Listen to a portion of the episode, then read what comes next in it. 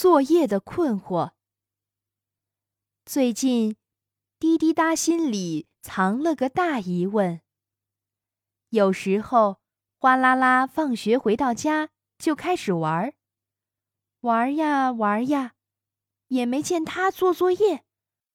可第二天早晨，他的家庭作业交的好好的。这是怎么回事呢？有时候，哗啦啦放学回家就开始做作业，做呀做呀，也没见他做多久。可第二天早晨，他的家庭作业还是交的好好的。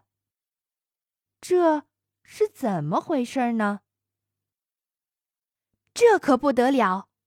我的作业和哗啦啦一模一样，我回家做啊做啊。怎么要做那么久？滴滴答心里起了疑问。可别小看我们的滴滴答同学，他是谁？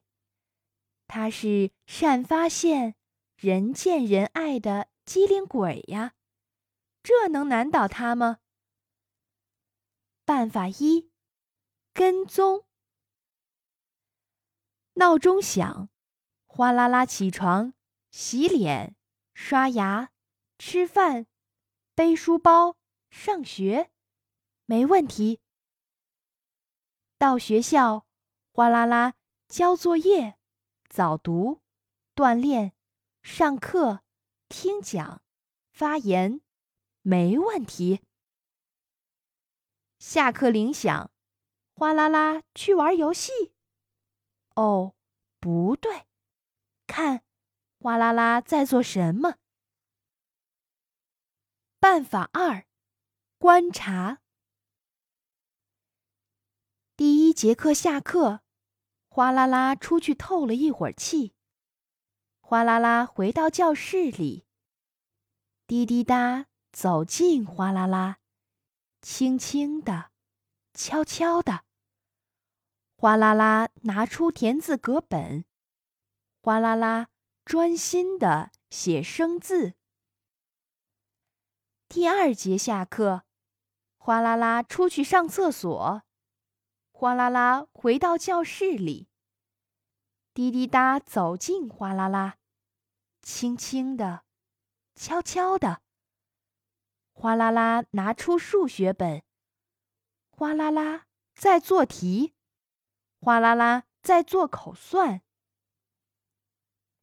第三节下课，哗啦啦出去上厕所，哗啦啦和同学玩拍手游戏、唱歌。第四节下课，哗啦啦出去上厕所，哗啦啦去操场跑了会儿步。午自习，哗啦啦看着黑板，细心的抄着作业，黑板上。写着当天的家庭作业，哗啦啦在做作业，哗啦啦在改错题。天哪，好个哗啦啦！家庭作业都做完了，可是家庭作业不就是该在家里完成吗？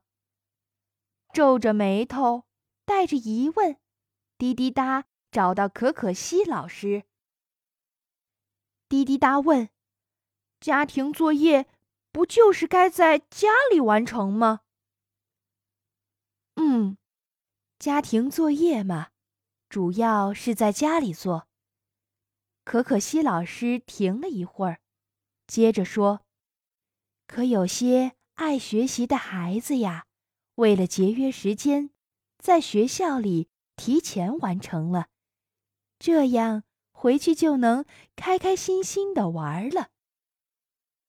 那他们在学校不就没有时间玩了吗？滴滴答还是有点不明白。这个问题问得好，可可西老师的目光里流露出赞许。天天下课做作业，身体怎么受得了？一年级的作业不多。利用一点休息时间，一点自习时间，应该就能完成了。原来是这样啊！滴滴答的眉头舒展开了，他露出了笑容。可别小看我们的滴滴答同学，他是谁？他是善发现、人见人爱的机灵鬼呀！这能难倒他吗？办法三：模仿。